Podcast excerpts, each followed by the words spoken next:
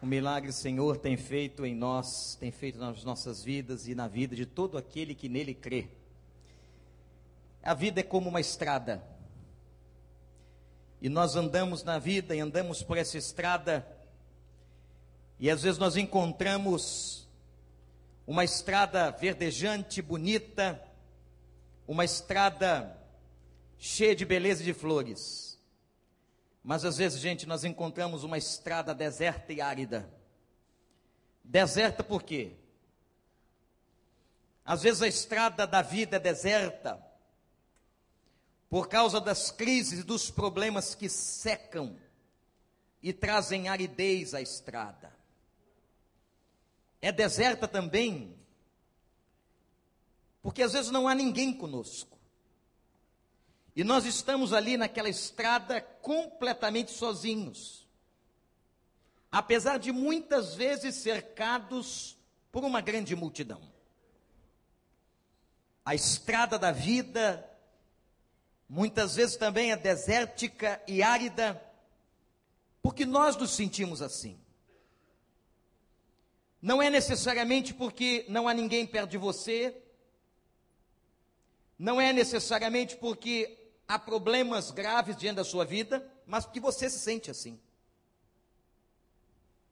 Então há momentos que caminhar nessa estrada é caminhar diante das flores, diante de alvorecer, diante de um momento lindo, mas muitas vezes caminhar na estrada da vida é caminhar na solidão e na aridez.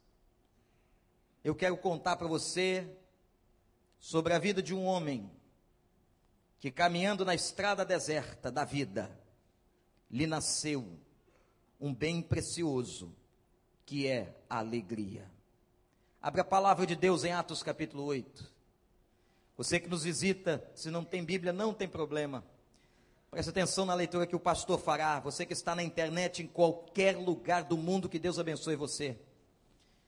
Se você está a menos de 30 quilômetros da igreja, eu convido você a não assistir o culto pela internet, mas vir aqui. Mas se você está a mais de 30 quilômetros, num raio maior do que este, então você pode assistir pela internet. Atos capítulo 8, versículo 26. Hoje pela manhã, eu pregava sobre Filipe, que foi um personagem importante nessa história. Filipe, que era um homem de Deus, discípulo maduro. Mas agora eu vou pregar sobre o outro personagem, que é um homem que a Bíblia não diz o seu nome, mas o chama de eunuco. Uma característica que aquele homem carregava, física.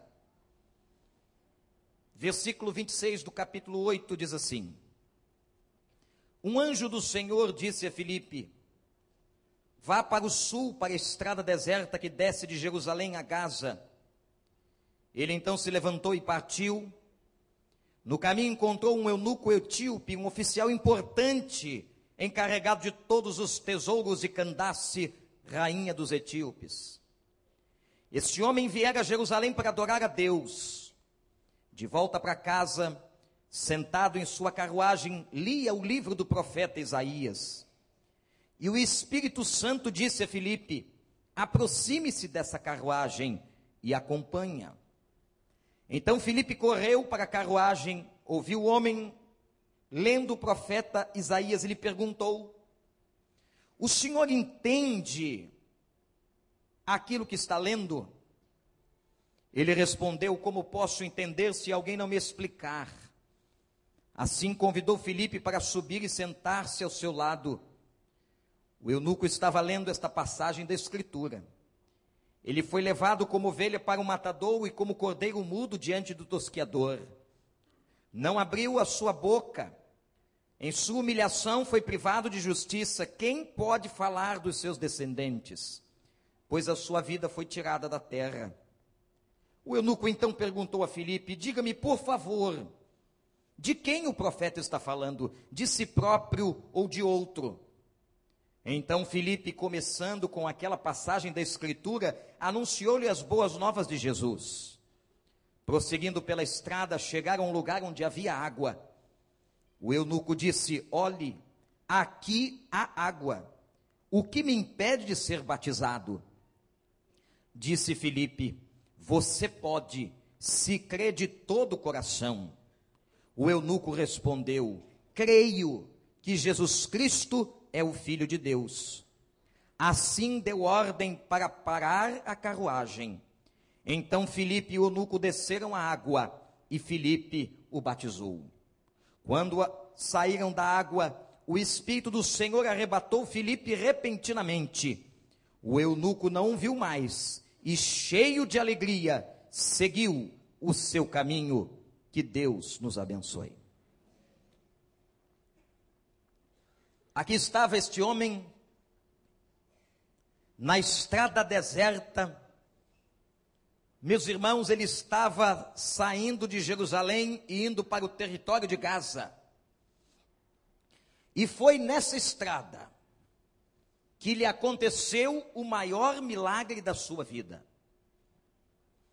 Vocês ouviram agora uma canção extraordinária e uma das mais emblemáticas sobre o milagre de Deus. E nós cremos em milagre.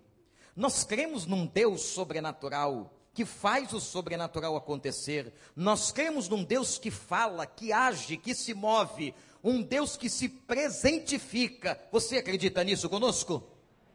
O Deus de milagres.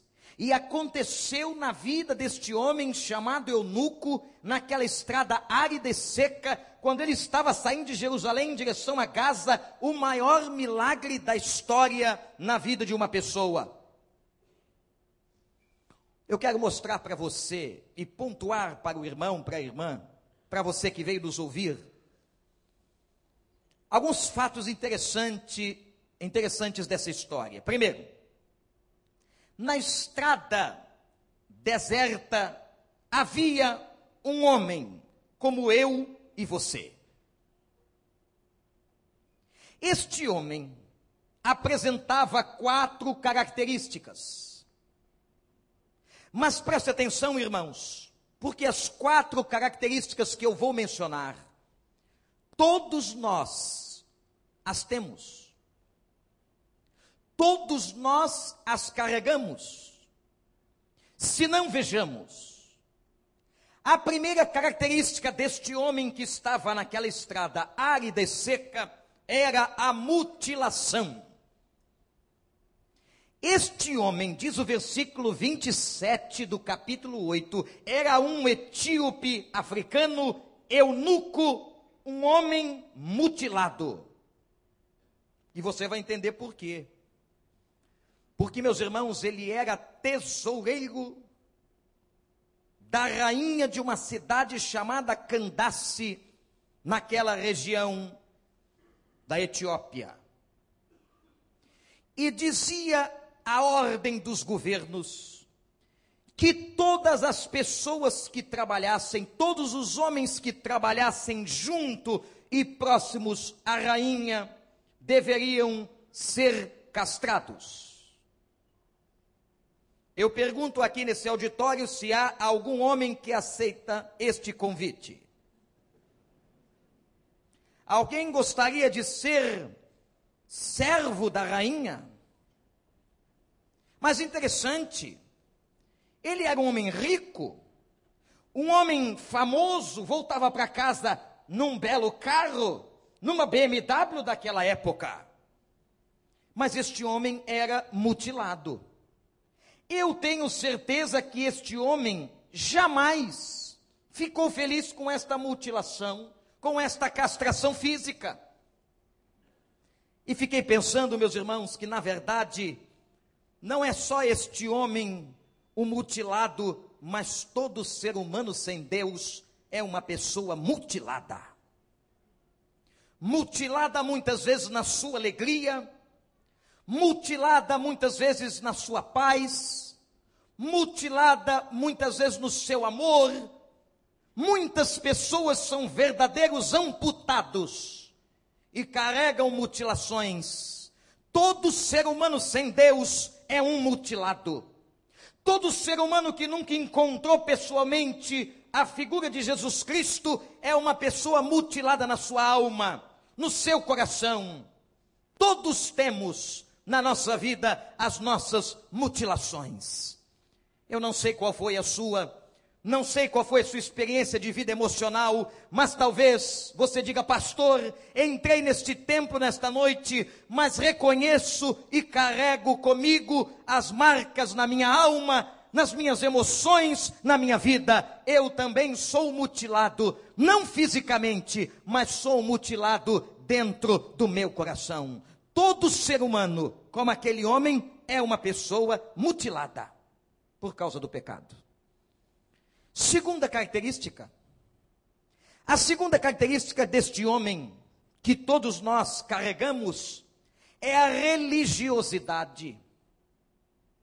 Este homem, diz o versículo 27, presta atenção, meus irmãos, minhas irmãs, foi a Jerusalém para adorar. Aí aqui é uma questão interessantíssima. Por que um africano da Etiópia vai a Jerusalém para adorar? Por uma razão. Provavelmente este homem era um prosélito. O que é um prosélito? Era uma pessoa não judia convertida ao judaísmo. E como todo convertido ao judaísmo, frequentava as festas na cidade de Jerusalém, que era a capital religiosa da religião judaica. Este homem foi lá para adorar. Alguns comentaristas da Bíblia ficam pensando por que, que ele se converteu ao judaísmo.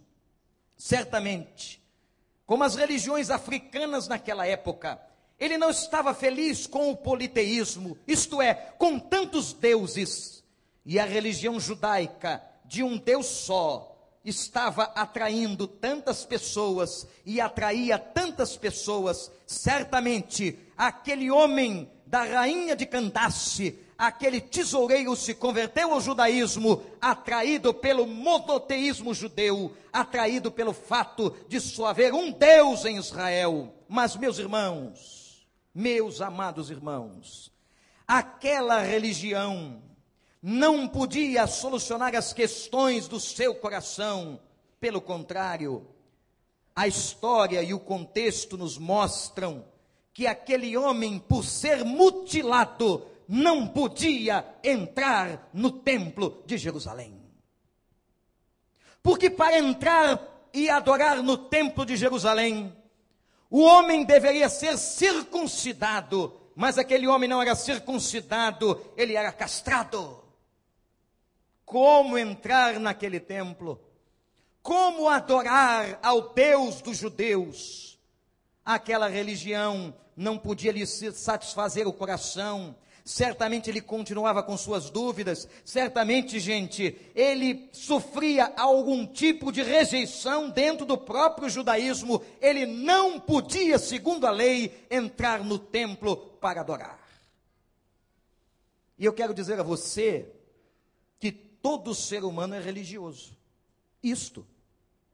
Há em nós, na nossa gen ou no nosso gen espiritual, a necessidade do ser humano buscar uma transcendência, uma comunicação que aquilo que é, com aquilo que é transcendental.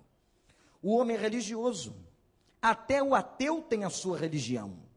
A religião do ateu é o seu ateísmo. A religião de muitos cientistas é a ciência. A religião de um homem rico, muitas vezes, é o dinheiro.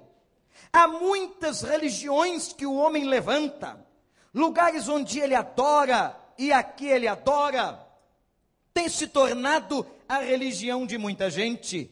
O dinheiro, como disse, e tantas outras coisas. Há pessoas, por exemplo, meus irmãos, em que um time de futebol se torna uma religião. Por exemplo, o Flamengo para muitos. Meu Deus do céu. Religião de morte. De morte. Mas as pessoas constroem religiões. Elas erguem altares Muitas vezes o cientista faz da sua ciência sua religião. É a ciência quem ele adora. São os postulados científicos que ele adora. Portanto, a segunda característica deste homem Todo ser humano tem. Qual é a primeira característica, igreja? A mutilação. Qual é a segunda característica? A religiosidade. A terceira característica deste homem que estava naquela estrada deserta: a sede. Nós observamos no versículo 28 que o homem lia o Velho Testamento, o profeta Isaías, capítulo 53. Havia uma sede. Ele estava querendo entender o profeta e a profecia. Havia uma sede na alma daquele homem. Havia uma sede espiritual, havia uma sede de Deus. Todo ser humano, toda pessoa tem sede de um encontro com Deus. Os irmãos sabiam que não há uma cultura na face da terra, isto é certificado pela antropologia, não há uma cultura na face da terra que não tenha religião. A necessidade, a sede do homem de buscar a um Deus, de se encontrar com Deus, por causa de um vazio que ele tem no coração, provocado lá no Éden, pelo pecado que afastou o homem da presença de Deus. Mas a quarta característica que este homem tinha e que todos nós temos é a cegueira. O homem lia a passagem e não entendia. O homem continuava lendo e parece que pelo texto ele lia em voz alta e não entendia. O profeta Isaías estava falando de Jesus naquele texto, estava falando do Messias que viria, mas aquele homem era analfabeto espiritual. Presta atenção. Quem faz com que você entenda esta pregação não sou eu. Por mais que eu seja homilético e didático, você só entenderá a mensagem espiritual desta pregação se o Espírito Santo lhe falar ao coração. Há muitas pessoas que vêm à igreja, que escutam uma mensagem no rádio, mas não compreendem. Porque talvez não abriram os seus ouvidos para que o Espírito de Deus as fale profundamente. O homem não entendia. Havia uma cegueira, havia um véu diante dele. Portanto, meus irmãos, todos nós carregamos o nosso véu, a nossa cegueira, e é por isso que a igreja tem o ministério do ensino para ensinar aos novos para discipular os novos, você que está chegando agora, nós temos o um ministério de ensino para ajudar você a crescer e a amadurecer na sua vida cristã, na sua vida espiritual. O Espírito Santo vai lhe ajudar, através da instrumentalidade da igreja, para que você entenda as verdades de Deus. Portanto, na estrada de Jerusalém para Gaza, aquele homem tinha aquelas quatro características. Quais são elas, igreja? Primeira, ele era mutilado. A segunda, religioso. A terceira, sedento. E a quarta, cegueira. Mas todas estas características nós temos. Qualquer ser humano tem. Mas agora vem a segunda parte dessa história quando na estrada deserta, Deus providenciou um homem, um discipulador, alguém que fosse instrumento da sua palavra para aquele eunuco etíope africano. E foi Filipe. Falei muito sobre a vida de Filipe hoje pela manhã. Filipe foi um homem de Deus, um grande discipulador, sensível à voz do Espírito, que deixa a cidade de Samaria, onde estava realizando um grande ministério, e vai discipular aquele homem em obediência a Deus. Filipe, então, diz a palavra que vai correndo atrás do carro, atrás da carruagem onde um homem estava sentado e ele escuta o homem lendo alto. E li o profeta Isaías. Quando agora num gancho de inteligência, de oportunismo, Filipe pergunta àquele homem: O senhor está entendendo o que o senhor está lendo na Bíblia? O senhor está entendendo o que está lendo? E o homem responde para ele: Como eu vou entender se ninguém me explica? Que desafio para nós cristãos. Que desafio para nós que temos que evangelizar o mundo e fazer discípulos. E naquela hora, Filipe é convidado a subir a carruagem, sentar-se ao lado do africano e começa, diz a palavra, a ensinar-lhe todo o evangelho, e a Bíblia diz assim: e Filipe começou a pregar boas notícias. Tudo aquilo que nós precisamos são de boas notícias. Você já percebeu quantas notícias ruins você recebeu esta semana? Ouviu na internet, leu na internet, ouviu no rádio, viu na televisão? Quantas notícias trágicas você já ouviu? Só esta semana, o que nós mais estamos precisando são de notícias alvissareiras, notícias boas. E eu quero dizer a você que as melhores notícias desta vida você vai encontrá-las em Jesus Cristo, o nosso Senhor, o nosso Pai, o nosso pastor, o nosso protetor, o nosso guia. Aleluia! Você quer boas notícias para a sua vida? Olhe para mim. Você quer? Então vá até Jesus. E Felipe começou a anunciar todas as notícias, pregou o evangelho, contou para ele sobre aquilo que o profeta Isaías estava dizendo, contou para ele que Jesus já tinha vindo, contou para ele que Jesus havia morrido no Calvário e contou para ele sobre a ressurreição e contou para ele sobre o batismo. Diz a palavra que o homem agora creu e deu sua profissão de fé. Quando estava a carruagem andando por aquela estrada deserta, vejam como Deus faz. Mandou alguém na estrada deserta.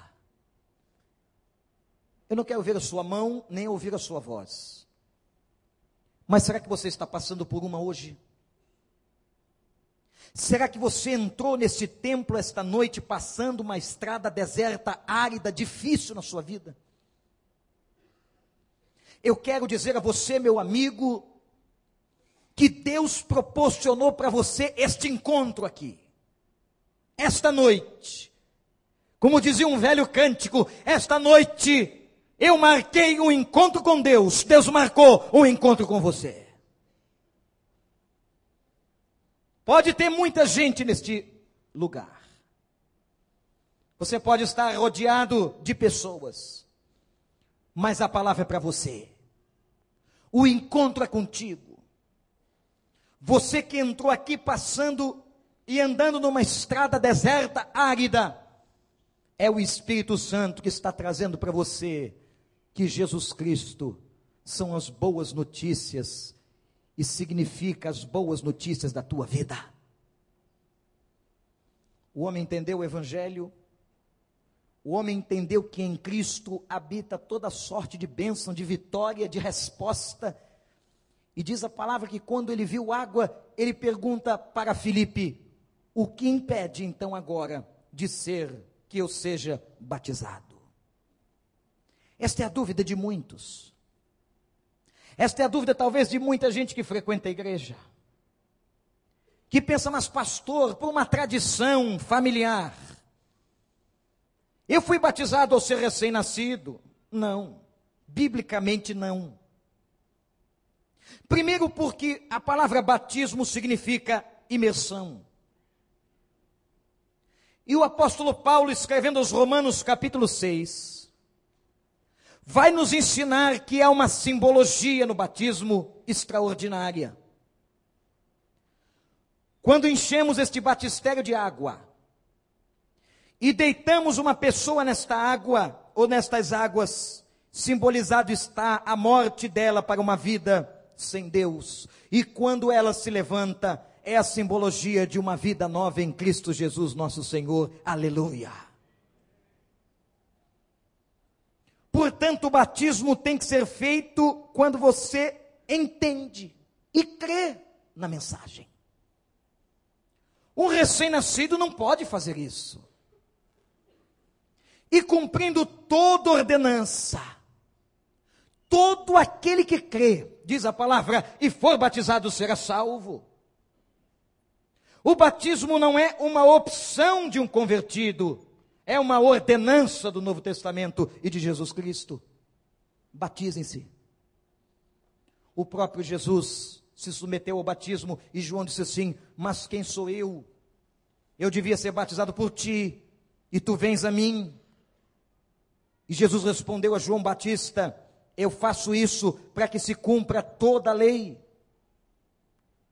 para que se cumpra toda a palavra. Eu estou aqui em ato de obediência, e Jesus, o próprio Jesus, que não cometeu pecado algum, se submeteu à autoridade do ato batismal.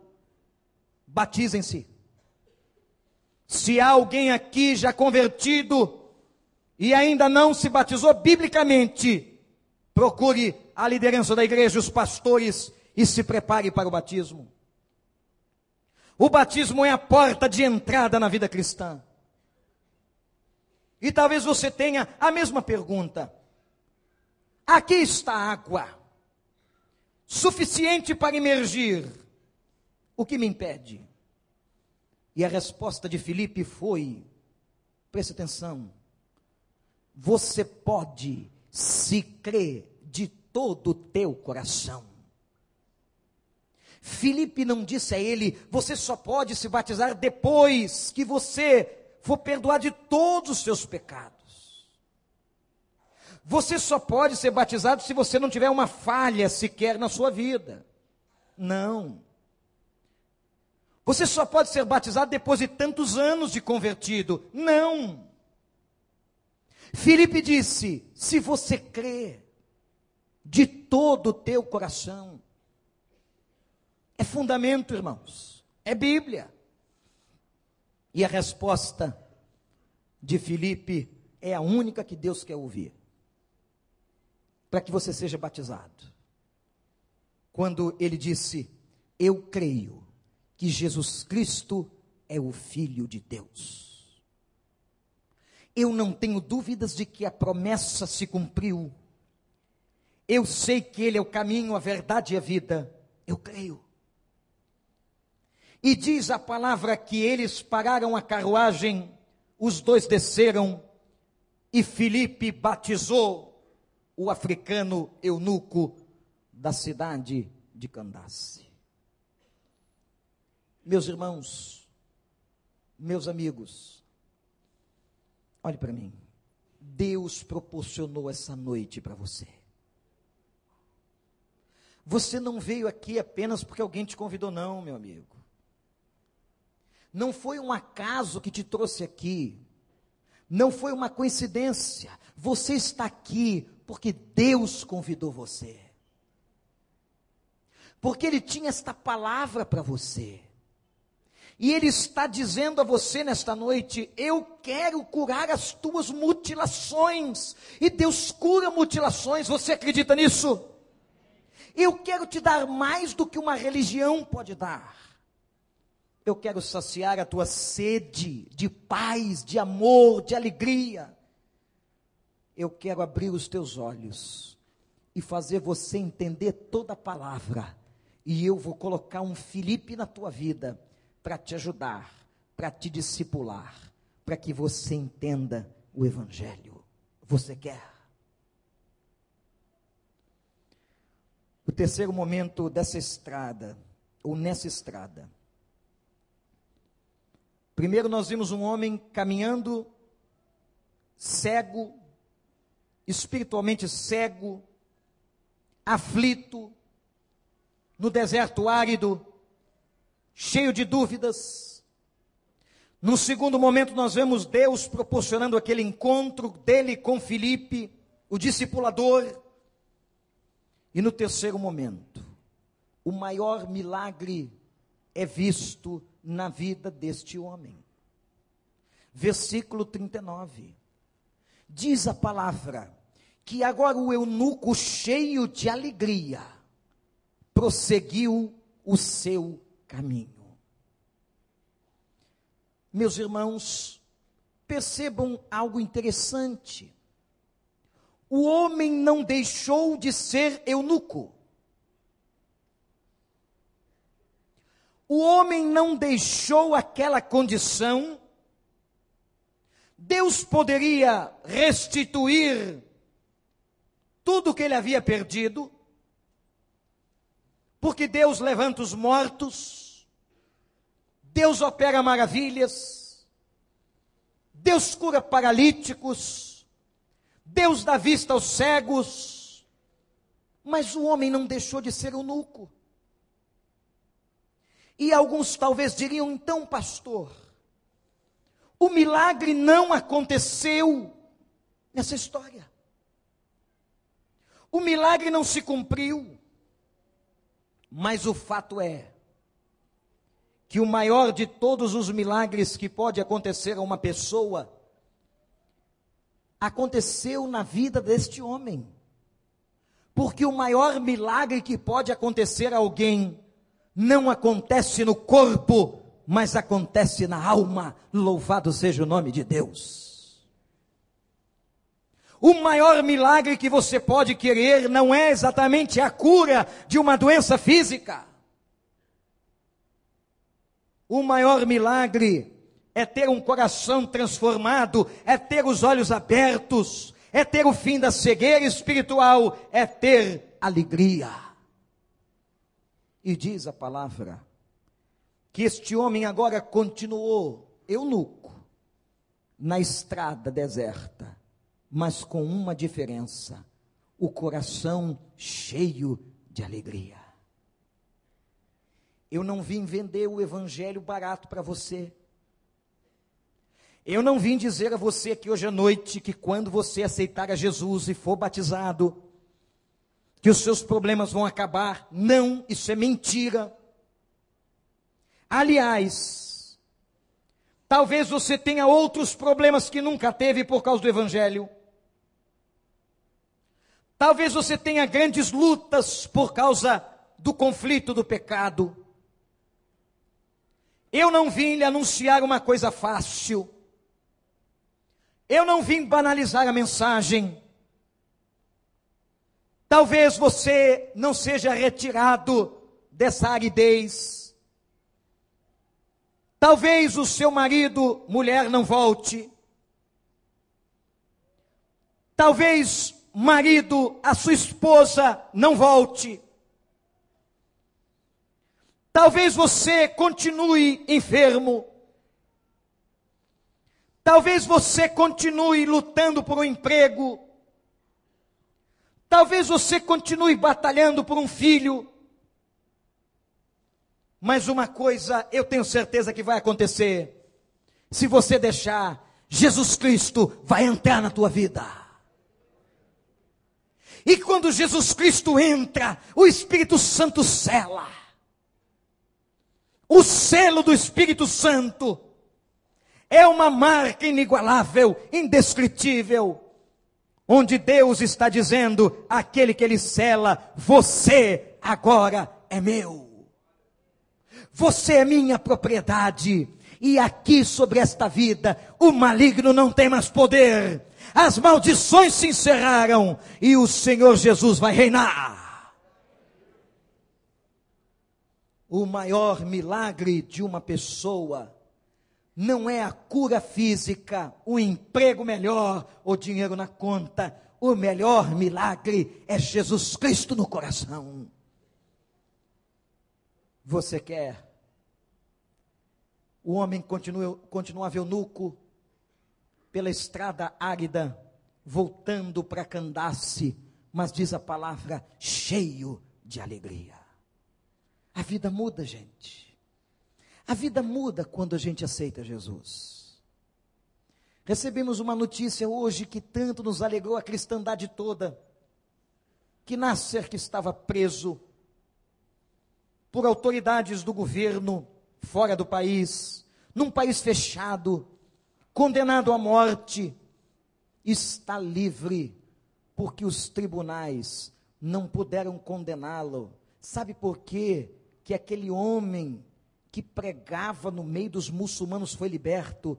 Porque Deus quis libertar. A porta que Deus abre, ninguém fecha. A porta que Ele fecha, ninguém abre. Ele é Senhor. Louvado seja o nome de Deus. Nascer está livre. A igreja de joelhos orando. Quantas vezes o Senhor tem que mostrar para você que quem manda é Ele? O teu patrão não é aquele chefe do departamento, o teu patrão é o Senhor. Quem sustenta a tua vida é o Senhor. E sabe, irmãos, a Bíblia não promete hora nenhuma carro novo. Aliás, ela nem promete carro nenhum. Carro nenhum. Por isso Deus nos deu o Transoeste. Viagem rápida é tão bonitinho que tem gente que não fazer viagem turística. Deus não prometeu que ia sobrar na mesa. Deus não prometeu conta bancária recheada. Mas ele disse: Eu sou o teu pastor e de nada você terá falta.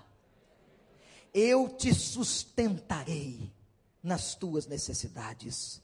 Nunca vi, diz o salmista, o justo a mendigar o pão. O Senhor sustenta a nossa vida.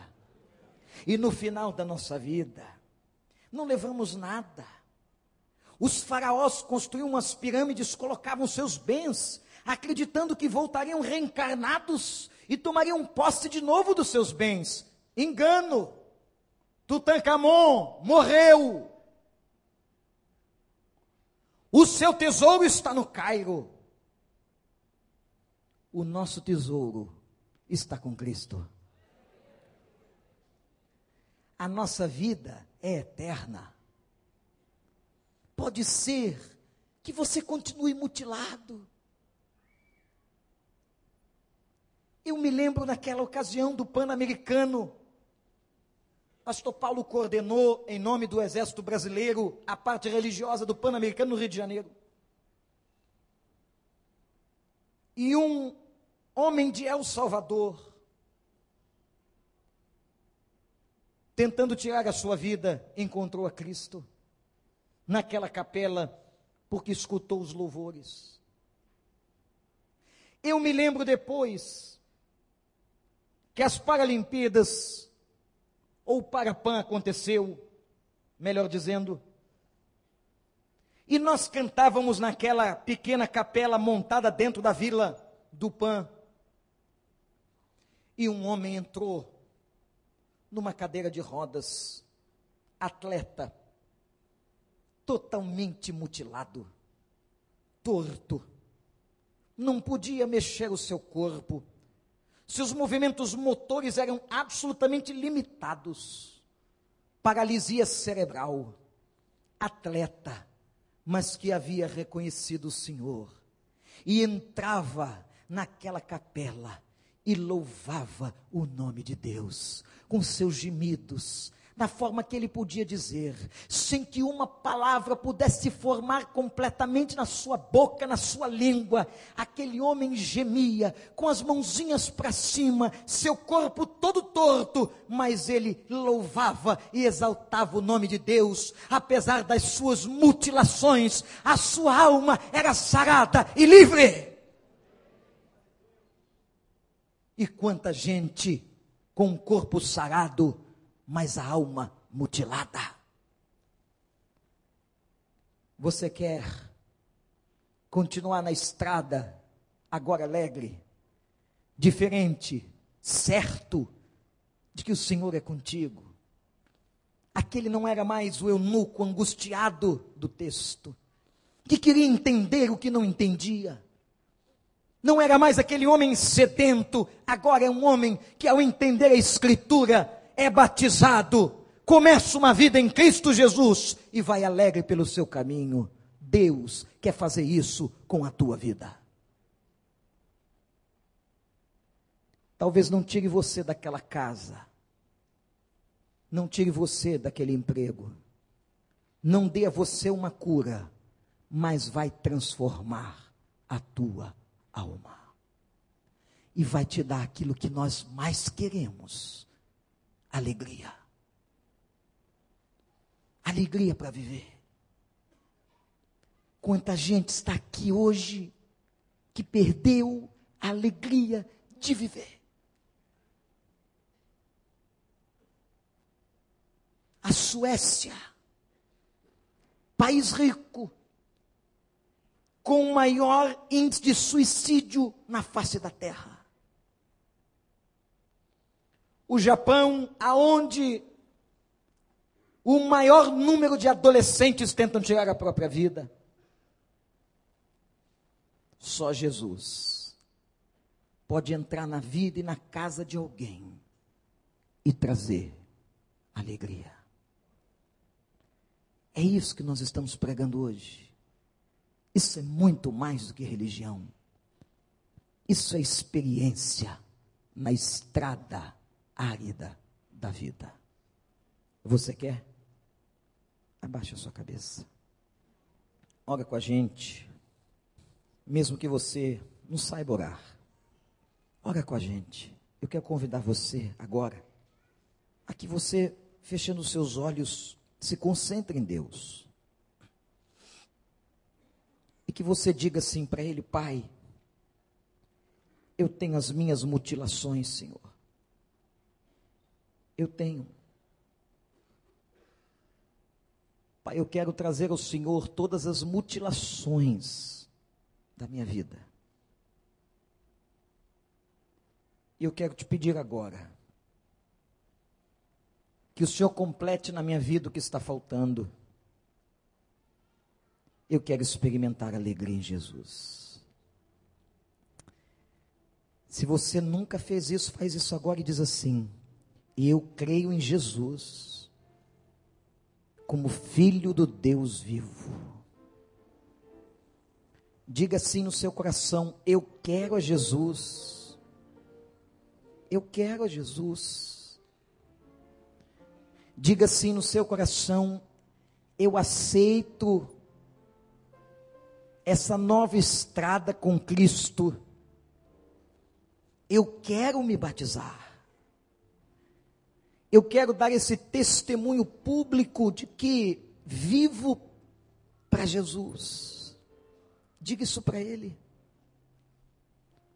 Diga você que entrou aqui nessa noite pela primeira vez. Diga você que é amigo, amiga de alguém de um PG, de um pequeno grupo, você que está na internet, você que nos ouve no rádio, diga agora, diga: Eu quero Jesus. Eu reconheço que nenhuma religião pode fazer o que Jesus faz. Eu aceito Jesus. Eu quero Jesus na minha vida, eu quero essa alegria na minha casa. Eu quero que esta alegria esteja viva na minha família, a começar em mim. Diga isso agora. E se você faz esta oração, se você quer isso, eu vou entregar a sua vida a Deus agora, vou orar por você. Mas eu quero saber quantos querem fazer isso hoje. Quantos dizem agora no coração: Eu quero alegria para mim e para toda a minha casa. Você quer? Levante a sua mão e eu vou estar orando por você. Pai, ó Deus, obrigado por essa noite. Porque o Senhor mais uma vez entra na estrada da vida e vai ao encontro do necessitado. O Senhor está vendo as mutilações dessas pessoas. O Senhor está diante das imperfeições, da sede, o Senhor está diante, ó Pai, da angústia da cegueira, mas elas hoje, como fez aquele eunuco, estão declarando que elas querem e que elas confessam Jesus Cristo como Filho do Deus vivo. Aleluia. Tome-as, Senhor. Tome-as em seus braços. Enxuga dos olhos as lágrimas. Ó oh, Pai, que elas saiam daqui hoje deste lugar. Que elas saiam daqui cheias de alegria, Senhor. Como aquele homem voltou para Candace, cheio de alegria. Faz isso aqui hoje, Pai. Abençoa da paz e que elas sejam, ó Deus, instrumentos de salvação nas suas famílias, nas suas casas. Que quando elas entrarem em casa hoje, elas, ó Pai, possam exalar o perfume de Cristo e todos os demônios se afastem em nome de Jesus. Que elas possam levar esta alegria para os seus parentes. Ó Deus, nós te suplicamos, cure as mazelas, resolve as mutilações, mas se o Senhor não quiser, que elas tenham um novo propósito de vida em Jesus Cristo, nosso Senhor. Tome-as em teus braços, nós as entregamos ao Senhor, em nome de Jesus. Amém.